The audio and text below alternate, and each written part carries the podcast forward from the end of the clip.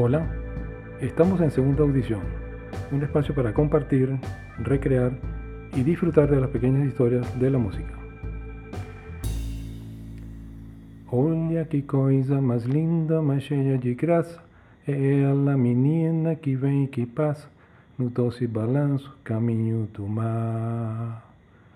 Moça do corpo dourado do sol de Ipanema, o seu balançado é mais que um poema, é a coisa mais triste que eu já vi passar. Se podrán imaginar en qué estamos. Estamos en el Bossa Nova. Quiero hacerles un, un repaso, un vuelo rasante sobre las pequeñas y grandes historias del Bossa Nova. Y para eso tengo un experto, tengo un gran conocedor del tema y de paso hermano, Carlos Caldera. Él, entre otras cosas, ha llevado un programa Acuarela del Brasil durante unos 20, 25 años. Así que se podrán imaginar que él, él sabe realmente todas las historias. Carlos, bienvenido. Ernesto, gracias. Bueno, nunca había tenido una bienvenida tan elegante y tan lindamente cantada. Casi que me sentí eh, a una cuadra de Ipanema. Lo que nos faltó fue la chica. Quedas debiendo eso. Qué la real. Pero eres muy generoso con mi... Con mi de- de- he debido de, cantar este desafinado. Carlos, este, hemos estado conversando previamente sobre cómo abordar un tema tan amplio, tan, tan costoso. Cuéntanos un poco de la historia del Bossa Nova, Carlos. El Bossa Nova nace en los edificios de la clase media, concretamente en las urbanizaciones Copacabana, Ipanema, famosas por sus playas, y eh, específicamente el apartamento de Nara León, donde ella vivía, que eran, eh, era Nara León y la hermana Danusa León, que era modelo internacional. Entonces eran, eran los sitios tope de reunión. Dicen que ahí fue donde nació la bossa nova. ¿Y la bossa nova qué es? La bossa nova era la música suave de guitarra, porque recuerden que estamos hablando de edificios, no era batería, no era bajo, no era guitarra eléctrica, sino era, era esa música que tenía que ver con playa, que tenía que ver con romances, que tenía que ver, como dice Roberto Menescal, que fue uno de los artífices de la bossa nova, tenía que ver con el sol, con la sal, con el mar y con el amor. Y la sonrisa y la flor. Y la sonrisa y la flor, que fue el tema del primer concierto en que se presentaron la noche de la sonrisa y la flor, Joao Gilberto y todo lo que se, se llamó la turma de la bossa nova. Tom Jobim, Vinicio de Moraes intervino, Roberto Menescal, Marcos Vale, etcétera, etcétera. Bossa Nova era un fenómeno urbano correspondiente a una época en que los jóvenes eh, de, aqu- de aquel, Río de Janeiro ya no querían oír la música de rocola, de, de esas zambas parecidas rancheras de despecho. Era una música que tenía que ver con el sol y con la alegría de vivir. Así es. Y luego también eh, se gestó en un ambiente político difícil, enrarecido. En esa época, exactamente cuando nació la bossa nova, el ambiente no era, eh, eh, más bien era un ambiente de euforia, porque la bossa nova nace el primer disco, que es el de Chega de Saudade, de Lisette Cardoso, es 1958.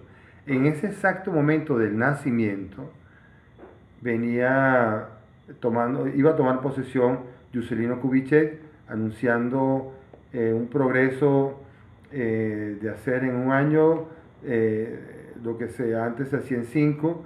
Brasil venía a ganar el Mundial de Fútbol. eh, era otro, otro, otro momento de autoestima nacional. ¿Qué es lo que pasa? Que en el 64 hubo un golpe de Estado y ahí ya la historia toma otros derroteros. La bossa nova, como quien dice, se vuelve producto exportación, no tanto por la exportación en sí, sino porque muchos músicos salen exilados. Y ahí sí, como tú dices, la historia es otra. Eh, el, mismo, el mismo Tom Jobim queda en Nueva York, Joao Gilberto también. Este, Vinicio de Moraes toma una función, él era diplomático en otra parte. Hay una pequeña diáspora cuando suben los militares. Así es. Bueno, Regresemos entonces a nuestro mundillo bossa nova y compartiendo las historias como, como, nos gusta tanto en este programa. Eh, está la canción Tren, Tren de Hierro, Tren Gifejo, que servía como eh, Tren Tren de Hierro, sí. Afinador vocal de Tom Jobim. Tom Jobim, como muchos artistas, eh, sufrió los rigores o sufrió durante parte de su vida la falsa ilusión de haber firmado un contrato discográfico cuando no tenía idea de lo que era el mundo, o para aquel entonces, el mundo el negocio de la música. Y eso prácticamente le costó sangre, sudor y lágrimas y mucho dinero. Cuando él se, ya, ya avanzaba en su carrera, cuando él se da cuenta que por alguna tontería tenía que compartir su canción con un traductor o un mal traductor o un mal arreglo, él pasó a vivir seis meses al año en Estados Unidos para él mismo controlar los derechos de autor de su música, sobre todo la música hecha posteriormente a la época de estos contratos. Y él decía que para ejercitar la mandíbula, para no perder la costumbre de hablar portugués, cuando tenía mucho tiempo ya viviendo en Nueva York, él hizo esta canción, Tren de Hierro, que es una canción eh, con una letra hasta básicamente con dos líneas. Sencilla. Eh, café con pan, todo el mundo sabe lo que es café con pan, pero este era un café con pan en forma de tren. Café con pan, café con pan, café con pan, café con pan. Y va diciendo, ahí vamos una muchacha y otra cosa. Pero esta canción, la verdadera razón de ser, era que él decía que esta canción, cuando él iba caminando por las calles, le permitía ejercer la mandíbula, o ejercitar, perdón, ejercitar los músculos de la mandíbula hablando portugués, porque estaba seis meses al año hablando otra lengua. Les recomiendo la canción como ejercicio hasta vocal. Una persona que está aprendiendo portugués, se la recomiendo porque con su aparentemente simple esquema, pues termina por lo menos el café con pan lo pronuncia perfecto y café con pan en cualquier parte del mundo mata el hambre. Así es. Muy bien. Y luego tenemos la verdadera historia de la chica de Ipanema, la famosa Elo Piñeiro. Wow, Elo Piñeiro. Esto, wow, esto es, esto es un capítulo, esto es varios tomos. La Garota Ipanema, la canción que tan brillantemente entonó Ernesto al principio, Perdón, Carlos.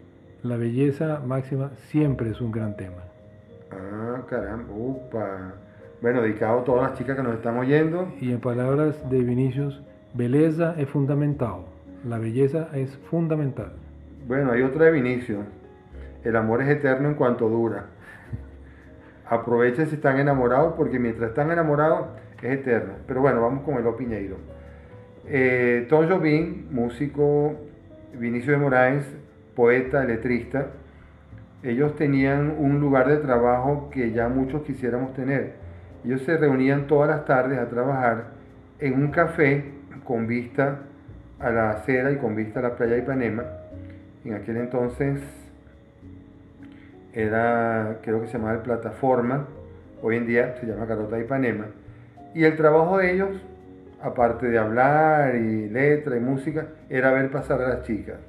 La Garota de Ipanema era una chica que pasaba todos los días, eh, a veces iba a, la, iba a la playa o a veces iba a hacer un mandado a comprarle cigarros a la mamá. Pero esta chica cuando pasaba, estos dos señores quedaban embelesados. Y bueno, de ahí nació la canción de ver, de ver, esta, de ver esta chica. Pero, como les dije hace un rato, resulta que había en el 64 una, un golpe militar. Y la chica, ellos se enteraron al poco tiempo que era hija de un coronel. Entonces, ah, estaban enamorados platónicamente, pero con miedo terrible de abordarla por la, por la cuestión del papá. Y pasaron muchos años, pasaron muchos años hasta que ellos hicieron pública la, o hicieron eh, divulgaron el nombre de la chica, el Piñeiro, la identidad. Y bueno, ya después vino la película, vinieron muchas cosas. Eh, yo los invito inclusive a que busquen por internet hoy en día fotos de Eloy Piñeiro hoy en día y se van a dar cuenta que esa mujer sigue siendo bellísima. Y bueno, pasaron los años, pasaron muchos años, muere Vinicius, Eloy Piñeiro eh, decide montar una, venta de ropa y le pone el, como nombre a la tienda Garota de Ipanema. Los herederos de Vinicius Morales la demandan a ella, diciendo que estaba violando los derechos de autor al ponerle el nombre de la canción a la tienda. Y ella argumentó con cierta realidad que no estaba violando ningún derecho de autor porque ella era la garota de Ipanema. El caso lamentablemente, o para nosotros los abogados, no llegó a sentencia, o sea que no, no sentó jurisprudencia, hubo un arreglo. Eh, creo que ella, ella no siguió usando el nombre, pero tuvo a cambio una indemnización económica más o menos importante. Hay una anécdota bien simpática, bien, bien picaresca. ¿Cómo es que fue la aproximación del gran Frank Sinatra al maestro Tom Jobim? Esto tiene también una historia bien agradable, porque como les dije hace un rato, lo que ellos llamaban escritorio, cuando digo ellos me refiero a este grupo del Bossa Nova, Tom Jobim, Vinicio de Moraes, ellos por escritorio entendían restaurantes o entendían bares. Y eh, seguimos con el bar plataforma. Eh, estaba Tom Jobim en su hora de trabajo, es decir, tomándose unos tragos en el bar plataforma. Y suena el teléfono, y no una, sino varias veces, y hasta que llega un mesero y dice, mira, ahí hay un gringo loco que nadie quiere atender, pero dice que quiere hablar contigo.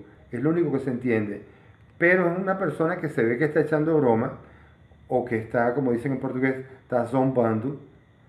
Pero bueno, mira, la próxima vas a tener que atender tú, porque el hombre llama, llama y nadie le hace caso. Y efectivamente la persona que estaba llamando era el propio Frank Sinatra. El, el mismísimo. El mismísimo Frank Sinatra, invitando a Tom Jobim para grabar un disco de bossa nova. Tom Jobim y Frank Sinatra, dicho sea de paso, por supuesto, cuando al año siguiente grabaron, empezaron por dónde? Por la garota de Ipanema. Como debe ser. Y es un, fue un momento de, gran reconocimiento para Tom Jobim eh, por parte de uno de la, voz, por parte de uno de los cantantes eh, más famosos y, más exigentes también. Frank siempre se caracterizó por eh, exigir lo máximo de sus músicos, de él mismo. Eh, no se conformaba con cualquier grabación o toma, repetía hasta que él estuviese totalmente satisfecho. En fin, eh, el, haber recibido esa llamada fue un espaldarazo importante para nuestro querido maestro, para Tom Jobim. Bueno, dicen los entendidos que ese fue el debut o sea, la debutante Carota Ipanema se volvió su baile de 15 años, entre comillas, y se volvió internacional. Así es. Muy bien. ¿Y cómo es el cuento este de, una vez que estaban entrevistando a, Tom Jobim sobre su sobre las veces que, ah. se ha tocado esa, canción Carota de, Ipanema y la comparación con otras canciones de los Beatles? Bueno, Ernesto, creo que eh, estás haciendo, estás peligroso con la garota de Ipanema. Veo que tienes una fijación ahí, pero bueno, vamos a seguir adelante con el tema serio. Una vez le preguntan a Tom Jobim, eh, salió estas encuestas que hacen revistas especializadas sobre las revistas, las canciones, perdón, más ejecutadas en el mundo. Eh, creo que la primera era Yesterday la segunda era otra también de los Beatles, y la tercera era La Garota Ipanema. Y le preguntan eh, a Tom Jobim, mira, pero, oye, ¿cómo te sientes tú? Eh, no, es la más ejecutada, eh, estás en número 3, no, no, eres, no, eres, no es la canción más ejecutada. Dice así, pero hay una diferencia. Los Beatles son cuatro y yo soy uno. Y con eso concluyó esa entrevista. Así es. Y bien, Hasta aquí llega la primera parte de este programa especial dedicado al bossa nova, en conjunto con mi hermano y gran conocedor de la música brasilera, Carlos Caldera. Les invitamos a estar pendientes, ya que muy pronto seguiremos con la segunda parte de este mismo programa. Les habló Ernesto Caldera, compartiendo las pequeñas historias del bossa nova. Hasta luego.